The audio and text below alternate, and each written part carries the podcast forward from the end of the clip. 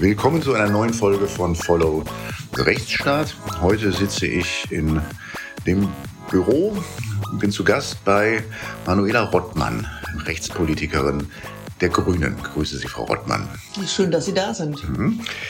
Ja, Sie sind ja seit 2017 im Bundestag. Für diejenigen, die Sie nicht kennen, um ein paar erklärende Worte, kommen aus der, also aus dieser Grenzregion Bayern zu Hessen. Genau, Hessen-Thüringen, genau. Ja. Thüringen auch noch mit drin, genau, das ist die, das ist die Gegend vorne. Jetzt müssen wir kurz helfen, weil ich. Das, ist die bayerische Rhön, also ja. ein Mittelgebirge, ähm, bei uns läuft man nicht in Lederhosen und Dirndl rum. Ist ja eine ganz andere Welt. Aber wenn man ganz aufmerksam jetzt zugehört hat, hat man das Fränkische auch schon herausgehört. Ja? Sie haben mal vor kurzem die Grenze nach Hessen wieder überschritten und kandidierten äh, als Oberbürgermeisterin in Frankfurt. Mhm. Und dann, bis sie kandidierten, hatten sie, anders als manche Ministerinnen, ihr äh, Amt als Staatssekretärin niedergelegt. Sie waren bei, im Landwirtschaftsministerium genau. Staatssekretärin. Wie hat Ihnen denn der Ausflug in die Landwirtschaft gefallen? Ich fand den Ausflug in die Landwirtschaft, also erstens habe ich natürlich biografische Verbindungen da, dahin. Also ich komme ja wirklich vom Land und das heißt auch meine Großeltern waren alle Landwirte.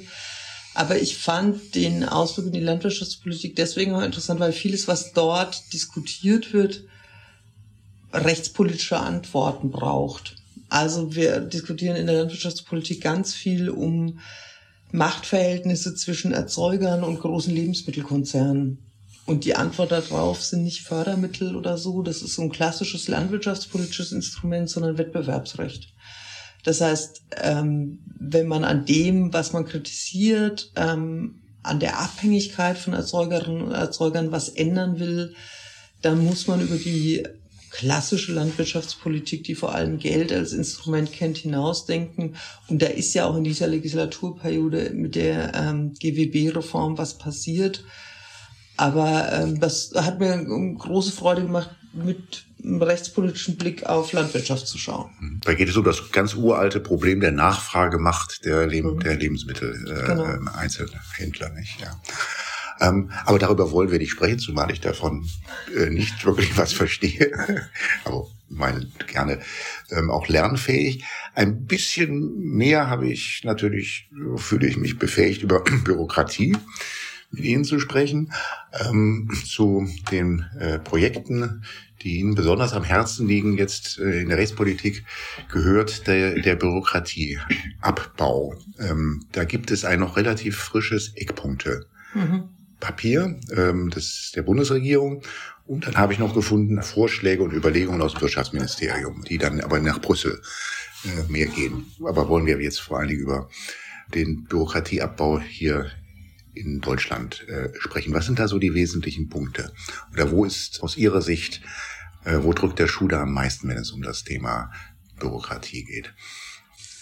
Ja, man kann ja mal mit der Frage anfangen, ob Bürokratieabbau überhaupt das richtige Wort ist, weil natürlich Bürokratie ihre Funktion hat. Ähm, aber die Beobachtung, dass ähm, gerade Unternehmen in Deutschland, aber auch Ehrenamtler, Vereine immer mehr so an der Frage stellen, stelle ich meine Tätigkeit ein, weil mich Bürokratie überfordert das ist ein Thema, was wir seit vielen Jahren diskutieren. Und es gab ja auch immer wieder Beauftragte. Edmund Stoiber sollte mal die Bürokratie in Europa reduzieren. Ich glaube, es war alles nicht so richtig erfolgreich. Und deswegen ist es, also wir reden ja auch darüber, was hält dieses Land zusammen. Und wir haben so eine politische Phase hinter uns, wo viele Konflikte versucht wurden, mit Geld zu lösen. Dieser Teil, wo belasten wir eigentlich Innovationskraft in diesem Land, unternehmerisches Engagement, zivilgesellschaftliches Engagement mit einer Überforderung. Das wurde oft beklagt, aber passiert ist nicht so viel. Warum ich ganz optimistisch bin, dass sich das ändern könnte, ist, dass Bereiche gibt, wo der Bürokratieabbau schon funktioniert hat in dieser Wahlperiode. Also wenn wir zum Beispiel den äh, Photovoltaikboom anschauen, der hat überhaupt nichts mit Geld zu tun. Da ist kein Euro mehr Fördermittel reingeflossen, sondern der hat Photovoltaik blüht jetzt in diesem Land, weil Bürokratie abgebaut wurde. Und zwar selbst so popliche Regelungen, wo man denkt, boah, ist überhaupt nicht wichtig, aber es war für die Leute wichtig. Muss ich ein Gewerbe anmelden, wenn ich mir so ein Ding aufs Dach mache und kann dann nicht mehr zum Lohnsteuerhilfeverein, sondern muss zum Steuerberater. Das hat die Rentnerinnen und Rentner, die ein Eigenheim haben, die haben gesagt, da habe ich keine Lust drauf, mache ich nicht. Also das zeigt, dass nur der, die Erleichterung der Abbau von Regelungen eine Dynamik auslösen kann. Das macht mich optimistisch. Das, was äh, Marco Buschmann jetzt vorgelegt hat, ähm, als ersten Schritt Bürokratie abzubauen, ist für mich nur ein erster Schritt, weil ich glaube, wenn wir tiefer denken, ist dieses zähe Wort, das klingt so technisch, irgendwie Regeln, Bewerten, Normenkontrolle, Bürokratie, Reduktion, Bürokratieabbau. Wenn man mal tiefer rangeht, ist es eine Wertedebatte. Wo ich glaube, dass wir erst anfangen damit. Die eine Frage ist, wer soll welche Risiken tragen. Das ist das, glaube ich, was viele Unternehmen, aber auch Ehrenamtler als bremsend empfinden, dass sie mit Regeln konfrontiert werden, wo sie sagen, ich kann die beim besten Willen gar nicht mehr erfüllen. Also so viel dokumentieren kann ich gar nicht. Oder ich kann, ähm, also das, das reduziert auch den Wettbewerb, weil ich das vielleicht erfüllen kann, wenn ich Siemens bin oder ein großer Akteur, aber ich kann es nie wieder verdienen, diesen Overhead wenn ich erst anfange, wenn ich eine neue Idee entwickle, wenn ich handwerklich tätig bin, weil ich die Stückzahlen gar nicht absitze. Ähm, aber viele der Regeln, denen wir folgen, stammen ja gar nicht aus dem Staat. Also denkt immer so, die Bundesregierung könnte da alles reduzieren. Am Ende ist es oft der Versicherungsvertreter, der sagt, wenn du die die, die Norm nicht einhältst, dann greift dein Versicherungsschutz nicht. Oder es sind auch die Gerichte, ähm, State of the Art ist das und jenes. Und wenn du das nicht eingehalten hast, dann äh, erhöht sich dein Haftungsrisiko, sowohl strafrechtlich als auch zivilrechtlich. Und ich glaube, diesen Teil, wie viel ist eigentlich noch allgemeines Lebensrisiko, wo wir sagen, das können wir niemandem zuweisen. Da haben wir es mit der Gefährderhaftung mit vielleicht übertrieben, weil die Leute dann sagen, ich biete nichts mehr an. Das ist eine Debatte, die in einem, in einem Land, was, glaube ich, in den letzten Jahren sehr, sehr darauf gepocht hat, dass immer dann, wenn irgendein Unglück passiert, jemand versagt haben muss. Also, dass es immer einen Schuldigen geben muss, immer jemanden geben muss, der strafrechtlich verantwortlich ist oder der, der zivilrechtlich haftet. Das ist eine Debatte, die geht ganz tief mhm. rein in die Werte dieser Gesellschaft. Mhm. Da haben Sie ja gewisse Beispiele vor Augen. Ja. Zum was etwa? Na, ich, also das sind alles schmerzhafte Beispiele, weil viele Dynamik aus schrecklichen Ereignissen entsteht. Also ich nenne mal ein Beispiel Love Parade Duisburg.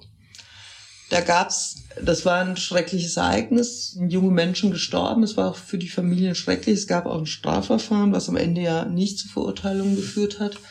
Wozu es aber geführt hat, ist, dass in den öffentlichen Verwaltungen die Angst davor, haftbar gemacht zu werden, und zwar auch persönlich haftbar gemacht zu werden, also strafrechtlich ähm, Risiken einzugehen, so groß geworden ist, dass es sich tatsächlich so auswirkt, dass ich sage mal, so ein Faschingsumzug auf dem Land eigentlich nicht mehr durchführbar ist. Weil die Behörden, und das finde ich sogar nachvollziehbar, die Bürgermeister sagen, ich brauche da, ich, also ich muss mich da absichern, ich brauche da ein Sicherheitskonzept, ähm, was ein Ehrenamtler gar nicht mehr aufstellen kann, werden er Firmen beauftragt, um mich zu enthaften. Und, und das führt, also die Frage ist dann irgendwann, erdrückt es dieses öffentliche Leben? Erdrückt es die Gemeinschaft? Führt es am Ende dazu, dass wir alle sicher und eigenverantwortlich vor dem Flachbildschirm versterben, ähm, aber einsam, ja, und solche Themen gibt es in vielen anderen Bereichen. Das gibt es auch beim Brandschutz. Das gibt es sicher auch bei der Verantwortung von Lehrkräften. Ja, was, also wofür kann man die verantwortlich machen? Was, welches Risiko können die tragen? Welche Entscheidungen können die treffen? Welche können sie nicht mehr treffen? Was führt dann am Ende dazu, dazu dass Klassenfahrten zum Beispiel nicht mehr stattfinden, weil man sich nicht mehr traut? Ganz, äh, ganz, ganz spannend. Alle Beispiele, die Sie nennen, sind ganz, ganz, ähm, ähm, ganz, ganz spannend. Das Love Parade Beispiel was sie nicht wissen konnten, mir besonders nah, weil ich als Anwalt damals ähm, für die Veranstalter involviert war, mhm. dort ganz unmittelbar und das auch wirklich vor Ort, vor Ort gewesen bin an dem Unglückstag und natürlich auch dann mitbekommen habe, das, was Sie beschrieben haben, wie das dann auf einmal bei anderen Veranstaltungen immer schwieriger wurde, da noch dann ähm, dort die Genehmigung zu bekommen. Ähm, wo kann denn die Politik da eigentlich helfen? Weil das ist ja nicht jetzt, das haben Sie ja selber gesagt, das mhm. ist ja nicht nur eine Frage der von Vorschriften, ja, also beim Lovebild-Beispiel kann ich es äh, ziemlich genau sagen, da sind dann immer in den, in den Bauordnungen, das heißt dann, oder in den, das glaube ich, Veranstaltungsstätten oder mhm. Versammlungsstätten Verordnungen, die sind dann alle verschärft worden, klar, aber das ist ja nicht der einzige Grund, weswegen mhm. ähm, es ist nicht nur sind nicht nur die scharfen Gesetze, sondern auch das, was Sie haben es ausgeführt, Gerichte, Versicherungen, mhm. vielleicht sollte man noch anfügen, auch Medien dann auch aus solchen Dingen machen. Nicht? Wo, wo kann die Politik da helfen? Also ich habe noch nicht auf alles eine Antwort, aber ich glaube, wenn wir, wenn wir raus wollen aus dem, wie wir Entbürokratisierung bisher verstanden haben oder ähm, mehr Freiheiten bisher verstanden haben, das waren immer so Listen, die Vorschrift streichen wir, die Vorschrift streichen wir und wir sind ja nicht richtig weitergekommen. Das kann man machen, aber das ist noch nicht alles. Aber die, also es gibt zum Beispiel, die Frage, die sich stellt, ist, wie bewerte ich eigentlich den Nutzen bestimmter Regelungen? Da, glaube ich, komme ich ins Prinzip, wenn ich mir die Frage stelle. Und da ähm, gibt es, also ich, ich nenne mal das Beispiel Brandschutz. Man könnte natürlich überlegen, ob man sagt, also man, kann man das volkswirtschaftlich bewerten, ob die 97. zusätzliche Brandschutzklasse bei Türen jetzt im Verhältnis zu der zusätzlichen Investition, die ich da machen muss, überhaupt noch einen Zugewinn an Sicherheit bringt. Also kann ich das überhaupt statistisch noch erfassen? Weil da gibt es natürlich auch Interessen, ehrlich gesagt, der, der die Brandschutztüren verkauft, der freut sich, wenn der Dienerausschuss sagt, so, es muss aber jetzt nochmal die Klasse 4711 dazukommen. Und kann man, und, und natürlich könnte die Politik irgendwann auch sagen, wir stoppen diese Dynamik, die aus dem Interesse auf der einen Seite der Versicherer entsteht, eigentlich jeden Versicherungsfall auszuschließen möglich. Ist ja eigentlich auch ein gesundes Interesse, weil es sozusagen Investitionen in Sicherheit motiviert und auch Übernahme von Verantwortung, indem wir sagen, es gibt, es gibt jetzt einen technischen Stand und bei dem belassen wir es mal. Wir entwickeln den nicht mehr weiter, weil wir gar nicht mehr beschreiben können, dass damit ein Zugewinn an Sicherheit erreicht wird. Jetzt haben Sie zu Recht gesagt, das ist natürlich auch eine Frage in der gesellschaftlichen Debatte. Deswegen glaube ich, es geht um Werte und auch eine Frage medialer Rezeption. Stellen wir uns vor, der Staat würde sich dafür entscheiden. Und dann würde es ein Unglück geben. Vielleicht ist es sogar so, dass dieses eine Unglück dann doch irgendwie anders ausgefallen wäre, wenn man noch einen höheren Standard, noch einen höheren Standard, noch einen höheren Standard hätte. Dann ist die spannende Frage, hält die Gesellschaft es aus? Hält die Gesellschaft es aus? Kommen wir dahin, dass wir den Preis, den wir für diese Fälle zahlen, auch mit einkalkulieren. Dass wir sehen ja aber deswegen, weil wir die Anforderungen immer weiter hochgeschraubt haben, haben so und so viele Gaststätten zugemacht. Gibt es bestimmte Bereiche nicht mehr? Gibt es bestimmte Angebote gar nicht mehr? Und ich glaube, auf der Debattenebene sind wir noch gar nicht. Also, sondern jeder hat immer so seine eigene Vorschrift und sagt so, die ist auf jeden Fall doof, die muss weg. Dass wir alle mit unserer, also oft unreflektierten Sehnsucht ähm, auf Gesetzgeber, nach gesetzgeberischer Garantie und Sicherheit und Gewährleistung dazu beitragen, reflektieren wir gar nicht das, den Bereich, also diese Frage gibt es auch in vielen anderen Bereichen. Ich sag mal zum Beispiel, ich nehme mal jetzt mal was ganz viel harmloseres. Fördermittel. Auch da äh, merken wir, dass gerade zum Beispiel, wenn es um Kommunen geht, kleine Kommunen oft sagen, ey Leute, ich bräuchte dieses Geld dringend, aber der Zuwendungsbescheid ähm, mit 170 Seiten und dann die Abrechnung und dann habe ich Angst, was falsch zu machen und ich habe nur eine kleine Gemeindeverwaltung, ja, wo die Bürgermeisterin im Zweifel selber die Protokolle vom mhm. Gemeinderat schreibt. Ich, ich, für mich wäre dieses Geld wichtig, aber ich kann eure Anforderungen nicht erfüllen. Diese Anforderungen werden zum Beispiel oft getrieben vom Bundesrechnungshof, der sagt, wir, also unsere Aufgabe ist, dass es keinen Steuercent gibt, der rechts oder links rausgeht. Und natürlich gibt es auch mal Fälle, wo der Bund der Steuerzahler sagt, Riesenskandal, da hat jetzt irgendjemand was falsch gemacht. Was wir nicht einkalkulieren, ist, wenn wir aus jedem Fehlverhalten neue Vorschriften machen, dass dann 99 Gemeinden, die mit dem Geld Sinnvolles gemacht hätten, sagen, ich, ich nutze das nicht mehr. Also 99 Fälle, weil einer was falsch gemacht hat, 99 Fälle auftreten, wo man eigentlich das Ziel, was man erreichen will, mit den Mitteln nicht mehr erreichen kann. Und deswegen habe ich noch nicht die komplette Lösung für alles, aber ähm, ich glaube, dass wir den Preis von Regeln um, also da brauchen wir eher eine Vollkostenrechnung, als wir das bisher haben. Natürlich sagt der Bundesrechnungshof, also unsere strengen Regeln führen dazu, dass wirklich alles tippitoppi ist. Aber der Aufwand, der nicht nur im Bundesrechnungshof, sondern in den ganzen, bei den ganzen Zuwendungsempfängern entsteht dafür, diese Regeln abzubilden, den kalkulieren wir ja gar nicht. Hat das auch etwas mit der Bereitschaft zu tun, Verantwortung zu übernehmen? Weil wenn man dann sich über ein solches Votum des Bundesrechnungshofes hinwegsetzt und sagt, also wir wollen das aber jetzt nicht noch, noch komplizierter machen, dann ist das ja ein Stück Verantwortung, was man auch übernimmt dafür, wenn dann in der Zukunft mal was schief geht. Also ich habe ja, ich hab, war ja mal ähm, hauptamtlich für eine große Verwaltung zuständig, kann das unterschreiben. Es gibt, also es gibt auch bestimmte also ich sag mal, auf der einen Seite kann man das niemandem in einer Behörde übel nehmen, wenn er tatsächlich in dem Risiko steht, persönlich haftbar gemacht zu werden, dass er irgendwann in Richtung Großsicherheitsbedürfnis umkippt. Ja, also dass er sagt so, also mein Hauptproblem ist, dass ich nicht belangbar bin. Deswegen bringt mir mal diese oder jene Zertifizierung und das und das und das alles noch bei.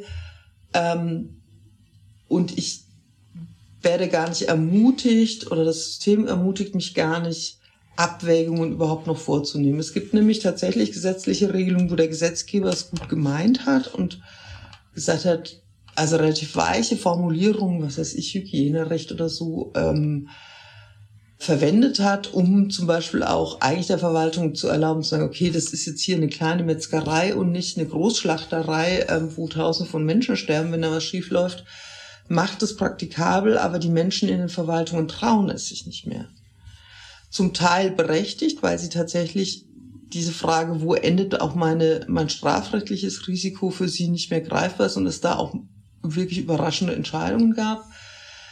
Zum Teil aber natürlich auch, weil sie keinen Rückhalt von ihrer Verwaltungsspitze bekommen. Also auch das, das wird man als Bundesgesetzgeber nie regeln können, aber eine andere Verwaltungskultur wo Mitarbeiterinnen und Mitarbeiter auch den Rückhalt bekommen, so, wir versuchen jetzt hier mal eine pragmatische Lösung zu finden. Und das bedeutet immer, dass auch was schiefgehen kann. Also wenn ich absolute Sicherheit will, muss ich Arbeit einstellen. Wenn ich Lösungen will, kann das sein, dass es nicht hinhaut mit dem pragmatischen Ansatz, dass irgendwas schief geht, dass es ein Problem gibt und dann sind wir wieder bei dem Thema, wie geht die Öffentlichkeit damit um? Momentan würde ich sagen, die Öffentlichkeit wird so jemanden ans Kreuz nageln, der sagt, ja, ich habe das, ich habe dem zugestimmt, dass wir das auf einem pragmatischen Weg, nicht mit der maximalen Sicherheitsstufe machen, sondern mit einem Kompromiss, der da leistbar ist, der wirtschaftlich vielleicht noch Sinn macht. Ähm, und das wäre eigentlich der Moment, wo all diejenigen, die sagen, wir wollen mehr Freiheit, mehr also auch ausprobieren können. Wir wollen pragmatische Lösungen, die wir überhaupt umsetzen können als Unternehmen, wo die sagen müssten, ja, ist in dem Fall schiefgegangen, aber eigentlich steckt dahinter eine richtige Haltung. Nämlich eine Haltung zu sagen, es muss auch alles nochmal machbar sein. Und ich glaube, Also wir reden ja ganz viel über Zustimmung zur Demokratie. Es gibt, gab jetzt Studien, kann der Staat das alles noch leisten, wo die Analysen sehr, sehr kritisch waren. Die Bürgerinnen und Bürger eigentlich zum Ausdruck gebracht haben, wir trauen es dem Staat gar nicht mehr zu. Und es gibt diesen alten Rechtssatz ultra posse nemo obligator. Also ich verliere auch die Akzeptanz von Recht und Regelungen, wenn der Rechtsunterworfene das Gefühl hat, ich kann das, ich kann das beim besten Willen, ich kann es nicht einhalten, weil es nicht geht, ja. Und deswegen glaube ich, dass es für die, für die Frage, vertrauen die Menschen diesem Staat, trauen sie ihm was zu, bislang eine unterschätzte Frage ist, haben wir noch ein Regelwerk, was die Leute einhalten können? Wir kennen das Thema ja ganz stark aus dem Datenschutz mhm. auch, nicht? Ähm, wo es so war, dass man mit der Datenschutzgrundverordnung strenge Regeln eingeführt hat, in der Meinung, dass man damit also vor allen Dingen die am großen amerikanischen Konzerne an die mhm. Kandare nehmen könnte. Und was stellt sich heraus? Die konnten eigentlich alle gut damit umgehen, mhm. weil sie erstmal amerikanisch waren und Compliance, ähm, das war denen einfach sehr gut bekannt und sie hat natürlich auch die Ressourcen. Also alles, was es da an Checkboxes gab mhm. und an Papier und, und, und, und, und Regeln, dann auch zu dokumentieren und umzusetzen. Und sie sind ja jedenfalls nicht schwächer geworden, seitdem es die, mhm. den, den europäischen Datenschutz äh, gibt. Und die Beschwerden, die Sie auch genannt haben, wie soll man denn das alles, wie soll man denn das alles machen, die kommen dann eher von den kleineren und den ja. Mittelständlern und denen ja auch von Ihnen schon in anderem Zusammenhang angesprochenen Ehrenamtlern, Vereinen und so weiter und so fort. Nicht? Ähm, wo kann man denn da ansetzen? Also ich bin ähm, eigentlich eine große Freundin und das gibt's im EU-Recht auch oft. Das EU-Recht ist sicher in Teilen Bürokratietreiber, oft ist es das aber gar nicht, weil ähm, im europäischen Recht die Differenzierung nach der Größe und nach, nach der Struktur von Unternehmen oft angelegt ist, auch bei, auch bei den Sanktionen dann hinterher. Und wir haben dann oft so eine ähm, Situation, dass wir uns das nicht trauen, vielleicht noch nicht mal so sehr in der gesetzgeberischen Umsetzung, aber im Verwaltungsvollzug diesen Unterschied zu machen. Sondern es gibt dann dieses, ja, ich habe jetzt eine Regel, ich meine, so sind wir auch wir Juristen, ne? Also wir bewegen uns da in, in ähm, Themenfeldern, die, wo wir nicht so sehr kompetent sind. Wir kennen die Rechtsregeln, mhm. aber was jetzt ähm, technische Umgebungen angeht, was Risiken angeht, was unternehmerische Praxis angeht, sind wir vielleicht nicht die allerkompetentesten. Und deswegen klammern wir uns, ob wir dann Gerichte sind oder Behörden sind, die Bescheide schreiben, gerne so an die maximale Regel und wenn die bei Facebook funktioniert, dann die Frage zu stellen, funktioniert die auch bei irgendeinem Startup? Das trauen wir uns oft nicht. Also wie man das, also ich suche eigentlich auch nach Beispielen oder nach, nach Wegen, wie wir die Leute, die die Entscheidungen treffen, sei es in Aufsichtsbehörden oder sei es in Gerichten, ermutigen dazu zu differenzieren. Ja. Ähm, beim Datenschutz, und da interessiert mich jetzt vor allen Dingen, ob Sie es aus anderen Zusammenhängen auch kennen, da hat mal die irische äh, Datenschutzbeauftragte etwas boshaft in Richtung ihrer deutschen Kollegen gesagt, äh, ihr, ihr geht ja immer, ihr nehmt ja immer nur die low-hanging fruit. Mhm. Das heißt, ähm, ihr verhängt das Bußgeld und die Sanktionen immer da, wo es relativ einfach ist. Und das sind, ist dann oft bei den also wenn es nicht sogar die Privatpersonen mit der mit der Videokamera sind, dann sind es oft die kleinen Unternehmen und äh, äh ähnliches. Gibt es das anderswo auch, dass man, also weil es die Sanktionen gibt und weil es die, weil es die, Juristen in der Verwaltung gibt, die sagen, also Vorschrift ist Vorschrift, dass sie aus dem Grund nicht differenzieren, weil sie da es auch relativ einfacher haben, wirklich dann auch durchzusetzen, als wenn sie es mit großen Konzernen zu tun haben, mit deren Rechtsabteilung, mit deren Anwaltsapparaten. also das habe keine wissenschaftliche Studie darüber anstellen können. Ich würde aber sagen, meine Lebenserfahrung bestätigt, dass, dass die, und das gilt übrigens bei der Vollstreckung in ganz, ganz vielen Bereichen, vom Naturschutz über den Denkmalschutz, über wahrscheinlich auch in der polizeilichen Praxis schlicht und einfach, dass der Aufwand, den ich habe, um einen Bescheid, um eine Entscheidung, um ähm, irgendwas durchzusetzen, natürlich eine Rolle spielt. Und ich glaube, das ist vielleicht auch menschlich. Man, Organisationssoziologie gibt es ja auch deswegen, weil Organisationen so eigene Regeln und eigene Dynamiken entwickeln.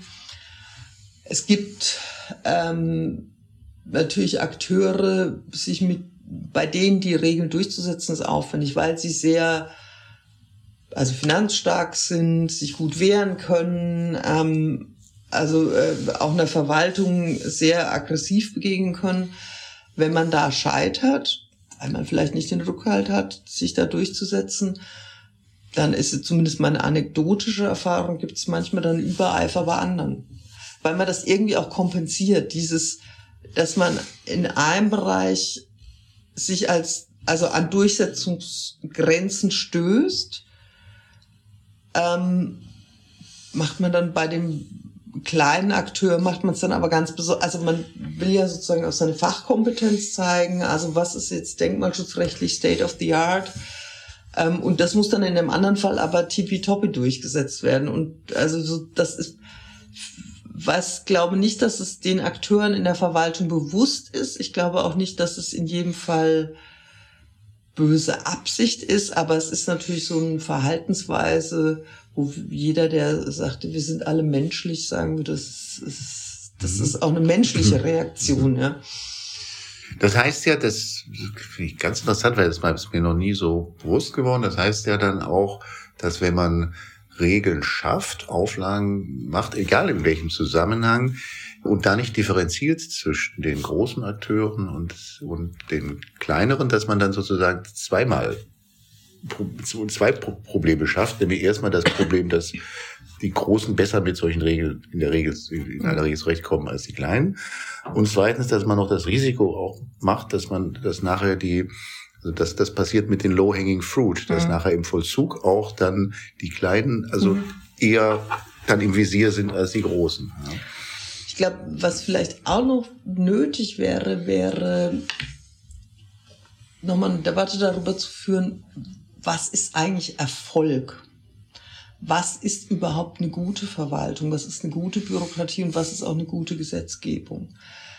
Also wir haben dieses Thema, also Digitalisierung gehört ja auch dazu, das ist so die andere Seite. Ich glaube nicht, dass Digitalisierung ein Ersatz für gute Gesetzgebung oder gute Bürokratie ist, sondern eher, dass es, wenn man, wenn man da einen guten Plan hat, dann hilft die Digitalisierung selber. Ich kann schlechte Prozesse mhm. nicht digitalisieren, sie werden dadurch nicht besser. Ähm, warum reden wir eigentlich aber über Verwaltungsmodernisierung, Entbürokratisierung oder Digitalisierung seit vielen, vielen Jahren und haben aber alles Gefühl, ja, so einen richtigen Sprung nach vorne machen wir nicht. Weil es politisch nicht als Erfolg gewertet wird. Politisch ist es bisher so, wenn sie was einweihen, ja, was durchschneiden können, irgendwas sichtbar gebaut haben, Elbphilharmonie, mhm. irgendwas großes, spektakuläres, dann haben sie sich politischen Denkmal gesetzt. Wenn sie eine neue Regelung erlassen, dazu neigen Bundestagsabgeordnete ganz stark, ja, wir sind der Gesetzgeber, also wo verewigen wir uns in Regelungen, ja. Aber der Erfolg, der dadurch entsteht, dass, keine Ahnung, eine Kommune hinter den Kulissen Schnittstellen vereinheitlicht hat, so dass tatsächlich die, die verwaltungsinternen Abläufe besser, ähm, schneller sind. Boah, kann ich noch nicht mal ein richtiges Foto von machen. Mhm. Ja, also wie, das kann ich, ähm, diese, da, da haben wir so eine Negativanreizgeschichte, wenn es gar nicht mehr funktioniert. Ja, bundesweit bekanntes Beispiel Berliner Bezirke und ich will hier einen Pass beantragen dann äh, also ist, ist das Kind schon so tief im Brunnen, dass es ein Negativthema wird, man eigentlich fast nicht mehr erfolgreich sein kann, weil die Erwartung, irgendwann ist die Geduld auch der Menschen erschöpft und sagen, ihr habt sie doch nicht mehr alle. Aber äh, wenn ich, wenn ich Strukturen, wenn ich zum Beispiel eine Verwaltungskultur verändere, sag, euer Erfolg besteht nicht darin, dass ihr möglichst viele Bescheide macht. Das führt ja zu dieser Low-Hanging ja. Fruits Politik, mhm. ja ich will, dass ihr hier abarbeitet, ähm, sondern sage, ähm, für mich ist ein Erfolg, wenn ihr wirklich die großen Fische, die schweren Verstöße, wo man viel Ermittlungsaufwand braucht, wo man auch viel Durchhaltevermögen braucht, um was durchzusetzen, Verstoß gegen Bauordnung oder sowas. Das ist für mich ein Erfolg. Und bitte konzentriert euch darauf. Ähm, das ist für Bürgerinnen und Bürger eigentlich nicht erkennbar, wenn jemand sowas macht. Und mhm. vielleicht müssen wir auch nochmal, weil nur wenn sich das in politisches Kapital umsetzen lässt, also wenn dann ein Bürgermeister genau deswegen gewählt wird, weil er so eine gute Verwaltung aufgesetzt hat oder also bei der PV, das Beispiel habe ich vorhin genannt, ich glaube, da kann man sehen, ja, also kann sehen, ähm, die Menschen reagieren positiv darauf, weil sie jetzt diese Energieerzeugungsform wieder nutzen und das einfach selber machen. Aber ich, also ich, mir scheint daran scheint mir viel zu scheitern. Und der typische Bundesminister ist ja gar nicht so lange im Amt oft, ja. Er kommt dann rein ins Amt, sagt so, ich mache hier alles neu hat dafür aber nur vier Jahre. Dann ähm, das Know-how aus dem Haus kann er in der Zeit oft gar nicht ähm, rausfinden. Es wird halt irgendein Berater reingeholt, der dann nochmal sagt, so machen wir so oder so oder so. Meine persönliche Meinung ist, weder bei der Bundeswehrverwaltung noch, noch bei der Bahn oder so sind wir da jetzt bisher so richtig weit mitgekommen. Ja. Mhm. Bürokratisierung ist ja auch nicht, das haben Sie im anderen Zusammenhang ja auch schon gesagt, ist ja nicht, das ist ja, das ist ja ein Missverständnis, dass das das, das Phänomen, was man damit meint, ist nur eine Verwaltung gibt. Das gibt es ja auch in den großen, großen Unternehmen. Die Bahn haben Sie gerade angesprochen. Das ist ein besonders gutes Beispiel, glaube ich, auch. Auch dafür diese Regelwerke. Ich glaube, Sie, Sie, Sie haben auch ähnliche Ursachen. Das hat, glaube ich, auch immer etwas mit Verantwortung der Spitze mhm. zu tun. Ich, ähm, wenn also alles geregelt ist, kann einem niemand nachsagen, dass man nicht vorgesorgt hat. Und ich glaube, vielleicht noch eine Anmerkung. Ich glaube auch, dass, dass eine Menge Zeitgeist drin steckt. Also Entbürokratisierung hatte mal einen sehr guten Namen in den mhm. 90er Jahren, vielleicht noch in den Nullerjahren, aber das ist irgendwie verloren gegangen in den letzten zehn Jahren, ähm, weil also alles, weil, weil Sicherheit in allen Lebensbereichen so einen guten Namen hat. Nicht? Man möchte überall Sicherheit äh, haben und ich glaube das auch, ich finde ich, deswegen finde ich das Thema als Wertefrage so interessant. Also welche Werte der Gesellschaft lassen sich da ablesen? Und ich nehme das auch so wahr. Also in den 90er Jahren war Verwaltungsmodernisierung ein Riesenthema in den Kommunen. Ich würde auch sagen, zum Teil hat man, es war jetzt auch nicht alles Gold da, ja. Also da hat man auch Berater durchgeschickt und nachgedacht, okay, danach konnte keiner mehr die E-Mail-Adressen sich merken, die dann waren. Oder wurde viel hin und her sortiert. Aber damals, ähm, das war die letzte Hochzeit.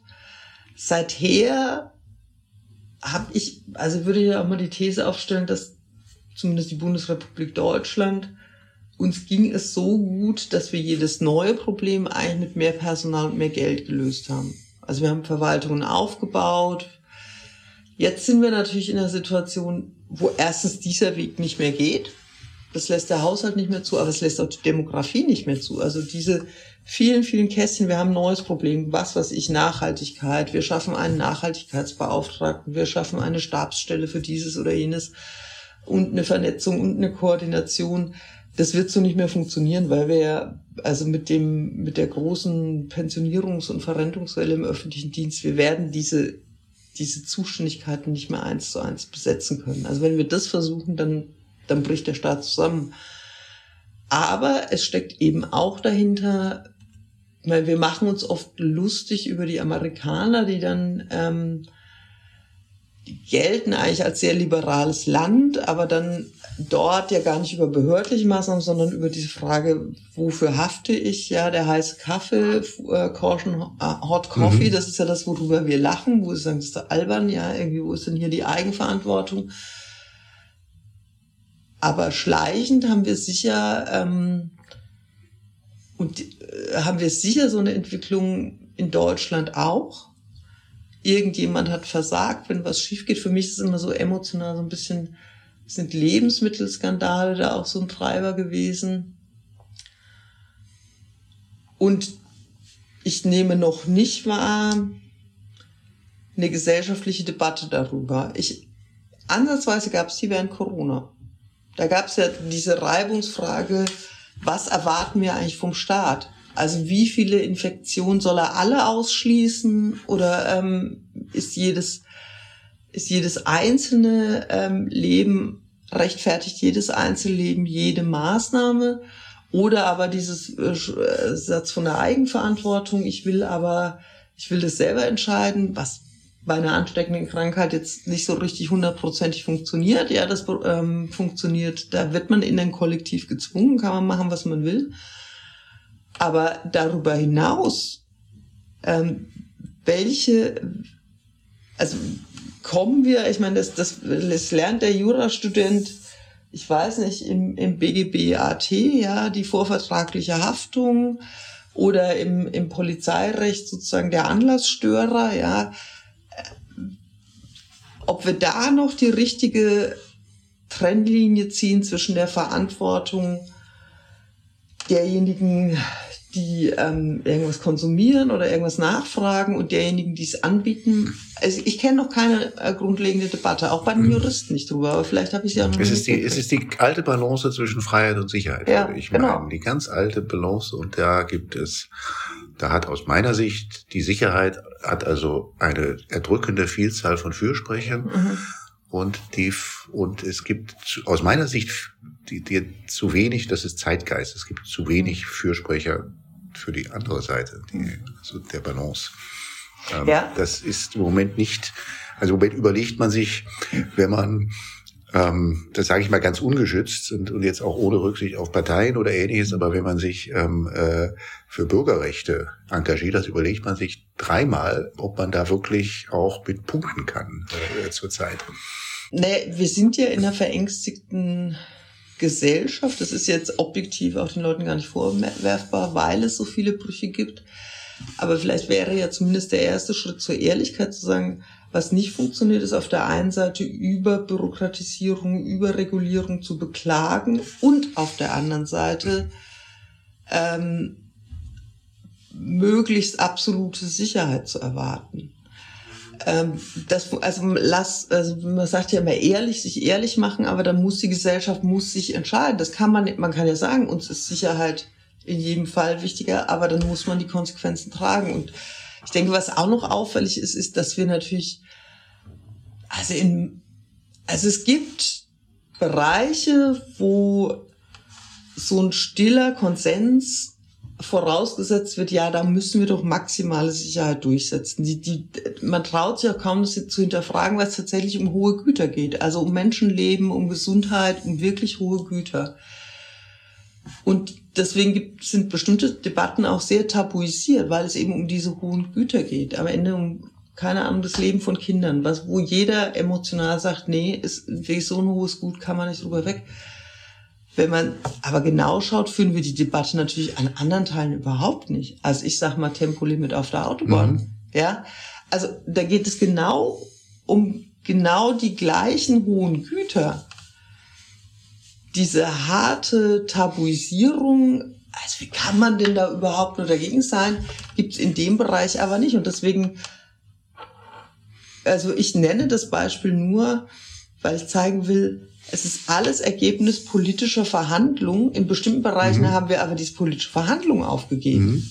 Also ich finde das ja total legitim, deswegen sind wir eine Demokratie, dass man da zu unterschiedlichen Ergebnissen kommen kann, dass man da sagen kann, in einem Bereich, wir schränken die Freiheit ein, weil uns Sicherheit da wichtiger ist. Und im anderen Bereich sagt, nee, wir schränken die Freiheit nicht ein. Aber oft merke ich das so in der politischen Debatte, dass die Leute denken, das sei doch alles total klar und sie hätten da eine ganz klare Werteorientierung, die ist gar nicht klar, mhm. sondern es ist eigentlich willkürlich, wo ich das mache. Es ist mhm. halt das, wo ich es gewöhnt bin, dass ich da machen kann, was ich will, da beharre ich auch drauf, dass es so bleibt. Ähm, wo mir was Sorgen oder individuell Angst macht, da erwarte ich aber, dass der Staat da mit einer riesen Kontrollapparatur dahinter steht. Mhm. Stimmt, das ist wirklich so die deutsche Autobahn sozusagen als letzter, als letzter Ort, wo also die, äh, wo Freiheit Sicherheit sticht. Ja, ähm, ja. Das ist also rational ist das nicht zu erklären eigentlich.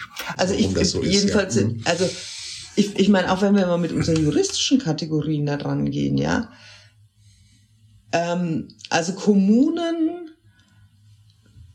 machen sich Riesensorgen, wie sie ihrer Baumkontrollpflicht noch nachkommen, weil sie haften, wenn der Baum umfällt. weil sie oder Kommunen, die einen Spielplatz bereitstellen. Ja. Sie stellen den Spielplatz bereit.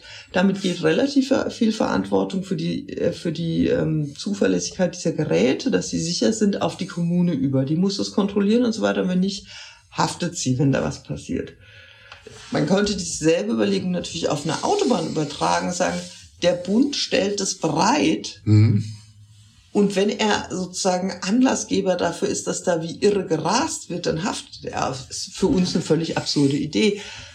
Ich will mich da überhaupt nicht festlegen, was ich richtig oder falsch finde. Ich, ich finde nur interessant daran, dass wir Dinge für sortiert und total durchdacht halten, die es gar nicht sind. Und deswegen kann man sie auch hinterfragen wäre vielleicht bei einer Anregung für die Klägerkanzleien, sich mal des Themas der Autobahnen anzunehmen. Ja, ich will ja eigentlich gar nicht, ich, ich, ich will ja eher so die Frage stellen, ich sage mal umgekehrt, also, äh, dass ein Spielgerät sicher sein soll, ähm, finde ich, da hat eine Kommune eine Pflicht, aber dass man sich an einem Spielgerät mhm. äh, eine Hose zerreißen kann, würde ich auch noch sagen, sollte kein Haftungsfall mhm. werden, ja.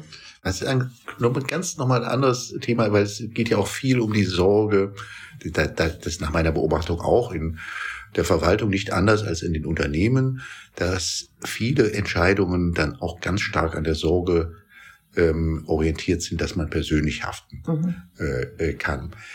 Was sagen Sie denn dann zu dem Vorhaben, wie immer, wie wichtig man das nehmen mag, äh, aus dem Verkehrsministerium, den äh, alten Verkehrsminister äh, Scheuer, ein Gutachten zu machen, ob man den zur Verantwortung ziehen kann für das Mautdesaster und die hohen Kosten. Das ist wirklich eine Gratwanderung. Also wenn ich jetzt populistisch sein will, sage ich natürlich Schweinerei, Steuergelder verschwendet.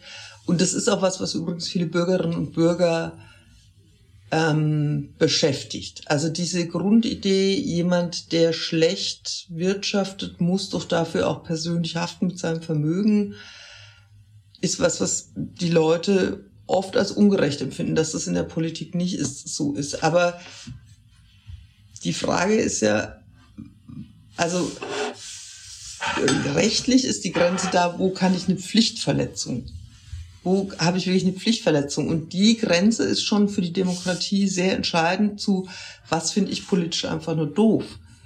Weil wenn ich dahin komme, da sind wir in der Argumentation, wie sie die AfD zum Beispiel oft führt, alle politischen Entscheidungen, die mir nicht passen, auch alle Geldausgaben, die ich für falsch halte. Also wenn ich nicht an den Klimawandel glaube, dann finde ich ja jede Investition in erneuerbare Energien, finde ich natürlich, ist eine Verschwendung von Steuergeldern oder jeder, jeder Steuereuro, der für die Unterstützung von Geflüchteten ausgegeben wird, wird dann zum Missbrauch deklariert und das führt dazu, dass wir, wie wir das übrigens aus anderen wackeligen Demokratien wie den Vereinigten Staaten, Debatte von Donald Trump, Lock her up und so weiter kennen, dass wir politisch abweichende Meinungen und politisch abweichende Praxis kriminalisieren. Und das ist der schmale Grat, auf dem wir da laufen.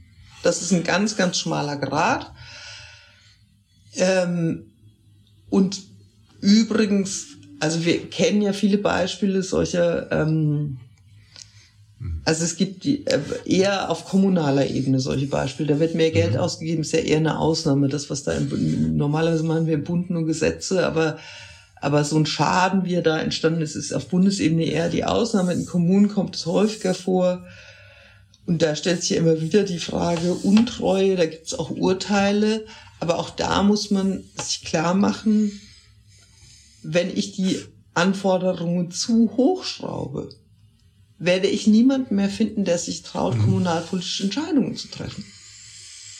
Da gibt es ja ganz fragwürdige Fälle, wenn also Sachen aus dem falschen Haushaltsjahr im, auch noch ausgegeben werden, nicht? Das ist, dann geht das gleich in die Untreue herein und, und, und solche äh, Geschichten, die natürlich dann auch hemmen, wirklich dann auch mutig Entscheidungen zu treffen, wenn man also immer das alles im Auge haben muss. Aber vielleicht nochmal kurz was anderes, also nur die Steuergeschichte, die mir so gerade einfällt, die ich glaube ich ganz typisch finde, dass der jetzige Verkehrsminister dann Juristen beauftragt, um zu prüfen, ob der, der sein Vorgänger haftet, liegt natürlich auch daran, dass er sich nicht nachsagen genau. lassen möchte, dass er selber ähm, da jetzt untätig bleibt, nicht? Weil das ist dann ja sozusagen die nächste Stufe. Und, auf, und das haben wir, das, das haben wir in dem Bereich der Unternehmen. Also das war, das war nicht so vor 20, 30 Jahren. Also ich weiß noch, als ich vor 20 Jahren das erste Mal von der D&O-Versicherung gehört habe, da wusste ich muss ich erstmal, muss ich erstmal nachgucken, was denn das ist, weil das war ein ganz neues Produkt damals. Also die Versicherung, die man abschließt, etwa als, als, also als äh, Vorstand oder Geschäftsführer eines äh, Unternehmens gegen die eigene persönliche Haftung. Und heute ist es so, wenn irgendwas schief geht im Unternehmen, dann muss erstmal, dann, dann muss erstmal, äh, dann muss der Aufsichtsrat meine Aktiengesellschaft muss dann einmal Juristen beauftragen, um die persönliche Haftung des Vorstandes zu prüfen ähm, damit, weil, weil ansonsten man als Aufsichtsratsmitglied wiederum Gefahr läuft, auch selber sich wiederum mhm. äh, zur Verantwortung zu ziehen. Das schafft wahnsinnig viel Arbeit für uns Juristen, ja, weil das sind dann die, das sind dann die schönen äh, Gutachten, die irgendwo in der Schub, die man dann in die Schublade legt, ähm, in der Hoffnung, dass sie, man sie nicht da rausholen muss, die einmal bestätigen dann etwa, ja, dass man ein Scheuer also könnte so passieren, nicht zur Verantwortung ziehen kann. Und dann kann man sagen, also wir haben hier die besten Kanzleien beauftragt, das zu prüfen. Und die haben gesagt, nein. Und diese Art von so, so, so Verantwortungsketten, die dann auch so entstehen, nicht? Ähm, also der Aufsichtsrat, der das hat es früher überhaupt nicht gegeben, dass mal die Frage der Haftung eines Aufsichtsratsmitglieds äh, gestellt wird. Aber dann ist schon der Vorstand muss schon immer aufpassen, dass er nicht in persönliche Haftung reinkommt oder jedenfalls nicht außerhalb des versicherten Risikos. Der Aufsichtsrat muss wieder aufpassen und so weiter und so fort. Das sind natürlich auch alles Streich natürlich zur nicht zur Entscheidungs- oder zur Risikofreude bei. Also ich kenne die Entwicklung auch also ich habe ich hab das selber in den Zeiten, in denen ich in kommunalen Unternehmen im Aufsichtsrat saß, immer gesagt, so irgendwann wird hier, da traut sich hier keiner mehr eine Hausordnung ähm, äh, auszuhängen, ohne dass da eine Großkanzlei drüber geguckt hat. Was, also ehrlich gesagt, die werden ja auch gut bezahlt, diese Vorstände, was auch ein Ausmaß an Delegation von Verantwortung an Beratungsfirmen oder, oder Kanzleien ähm, angenommen hat, wo ich mir immer denke, ja, ist dann das Gehalt noch gerechtfertigt, ja, und äh, die Kanzlei selber will sich dann auch nicht haftbar machen und man kommt immer wieder zu solchen Urteilen, dann am besten wir stellen die Arbeit ein, das ist das Allersicherste. Das ist doch mal ein Kapitel dann für sich wieder, diese Gutachten wiederum aussehen, wo die Kanzleien sich selber nicht haftbar machen wollen. Das genau. Ist, das, das, da könnte ich auch, würde mir auch viel zu einfallen. Und, ja. die, und die andere Frage, und ich habe darauf auch noch keine Antwort, ist natürlich, ich habe ja vorhin gesagt, oft regulieren wir ausgehend vom Exzess. Und Exzesse gibt es ja. Also Wirecard, ja, da läuft jetzt äh, das Verfahren. Und da haben ja, also es passiert sowas und dann versuchen, da galten Regeln, die wurden alle nicht eingehalten. Also man sieht auch, dass sozusagen so eine selbst formale Anforderung natürlich überwunden werden, wenn eine ausreichende kriminelle Energie auf zu wenig Widerstand ähm, im Aufsichtsrat stößt. Das heißt, ich kann das noch nicht genau unterscheiden, aber ich habe manchmal die Frage, wie können wir das eigentlich messen, ob geschriebene Regeln leben? Das haben wir auch oft in Unternehmen, wenn die einen Korruptionsskandal hinter sich haben, dann wird Compliance sozusagen hochgefahren. Wenn man dann ein paar Jahre später nachguckt, man ja, die Regeln bestehen immer noch, aber ähm, sie zu leben, da gibt's nicht mehr ausreichend Anlass, sondern man hat sich ja zertifizieren lassen und man hat, jeder hat die Schulung gemacht und damit ist es gut, aber wie, wie die Praxis ist, lässt sich damit eigentlich mhm. einfangen. Ich habe ich hab da keine Antwort drauf. Ich, ich, vielleicht ist aber eine Frage, dass wir uns, wenn so ein Exzess passiert, ein Skandal wie Wirecard, dass wir, dass wir uns die Frage stellen, muss muss es auf jeden Exzess eine neue Regel als Reaktion geben oder müssen wir uns nicht manchmal auch mit der Sanktion zufrieden geben? Also mit der konkreten mhm. Sanktion im Fall. Jetzt ist bei Wirecard, wissen wir noch gar nicht, ob es da irgendwie wieder Geld gibt, aber also ich nehme jetzt mal ein anderes Beispiel, ähm, äh, Cum-Ex, Cum-Cum, die ähm, das Bedürfnis der Gesellschaft, dass sowas Konsequenzen hat kann ich total verstehen. Und deswegen hängt natürlich, hängt, glaube ich, auch die Frage, ist, also wenn man Cum-Ex kann man eigentlich als Beispiel wieder für die Low-Hanging Fruits nehmen. Wenn es der Rechtsstaat schafft, da nicht drauf reinzufallen, sondern auch die High-Hanging Fruits mhm. zu sanktionieren, dann glaube ich, sinkt der Druck, immer neue Regeln zu erfinden. Äh, erfinden. Also auch dieses, diese, wie mhm. ist eigentlich dieses Gleichgewicht von Sanktionen und präventiven Regeln wie Dokumentationspflichten, Zertifizierungspflichten, Entlastungsregeln, ja. Mhm. Ja, in einem, und dann sind wir ja schon auch wirklich am Ende des Gesprächs leider, ähm, in einem hat ja die, ähm, das ist jetzt nicht Bürokratie, aber ein bisschen Mechanismus, den Sie gerade beschrieben haben, in einem gibt es ja sicherlich etwas, was die jetzige Bundesregierung besser macht als die Vorgänger, dass sie nicht mehr auf jeden, auf jeden spektakulären oder auch sehr unschönen Fall so im Strafrechtsbereich mit einem neuen Strafgesetz äh, reagiert. Dass diesen Reflex ähm, in dem Bereich ist ja dieser Reflex jetzt doch Gott sei Dank abhanden gekommen, den es, der uns ja viele fragwürdige Strafgesetze in den letzten Jahren auch eingebracht hat, nicht bis hin zu einem Gesetz, wo die nicht das, der das Pornografiegesetz, äh, wo dann das so formuliert ist, dass die Polizei jetzt immer gegen Minderjährige vorgehen muss wegen Verbreitung von, also ja so ein, ein wirklich ein, ein, ein gutes Beispiel, was was bei herauskommen kann, wenn so reflexartig dann immer gesagt wird, also ja hier wir ja. reagieren mit einem neuen Gesetz, nicht? Ich glaube, das ist das, das der das äh, Bilderbuchbeispiel ähm, dafür, wie öffentliche Debatten der Druckpolitik sich als handlungsfähig und als entschlossen und ähm, zu erweisen, wie das dann zu unguten Lösungen führt, die übrigens absehbar waren in dem Fall. Also es hat ja niemanden überrascht. Also in, der politische Mechanismus ist, es gibt von bestimmten Parteien oder auch unterstützt von bestimmten Medien diesen Druck, bist du wirklich gegen Kindesmissbrauch? Das ist überhaupt nicht das Thema. Da gibt es einen Konsens. Also es gibt, mhm. es gibt äh, in der politischen Landschaft niemand, der sagt, nee, bin ich nicht ähm, dagegen. Und die Frage, aber dann musst du doch die maximale Härte des Strafrechts und da darf es keinen Kompromiss geben. Und dass das in der Praxis dazu führt, dass die High-Hanging Fruits, also die, wo die Polizei und Staatsanwaltschaften wirklich Ressourcen reinstecken müssten, um kriminelle Schwerkriminelle zu entdecken und zu verfolgen, dass die nicht mehr verfolgt werden können, weil wir also Teenager vor Gericht ziehen, ja, und halbe Schulhöfe ähm, kriminalisieren. Das war vorher bekannt und es war ganz, ganz schwer mit diesem Argument durchzudringen, weil sofort dieser populistische Reflex, also sie sind ja, das ist, das Thema ist ihnen ja gar nicht wichtig, was absurd ist. Mhm. Das Gegenteil mhm. ist der Fall. Und ich hoffe sehr, aber wir werden solche Verschärfungsdebatten jetzt sicher die nächsten Wochen wieder haben, einfach angesichts der gesellschaftlichen Konfliktlagen, die wir haben.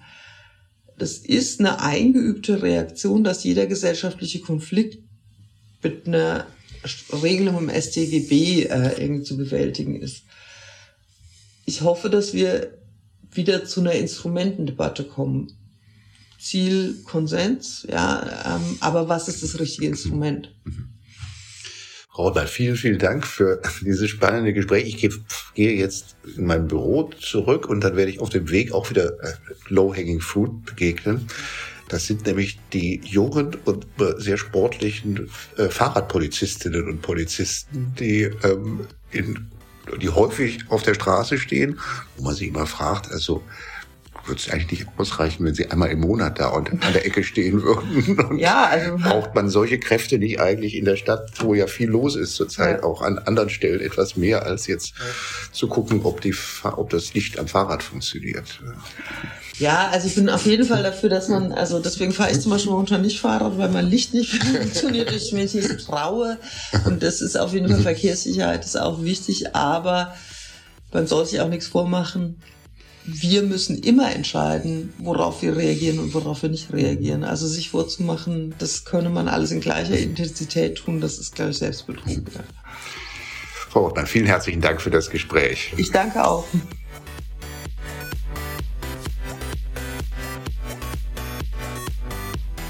Das war Follow the Rechtsstaat. Schaltet auch ein bei der nächsten Folge und abonniert.